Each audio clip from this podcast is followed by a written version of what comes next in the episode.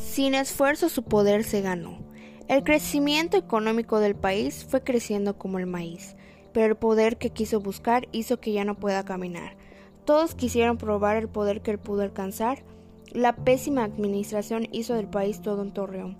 Su amor a la política trajo riqueza a la república. Toda entrada de económico se lo guardó el Cláudico.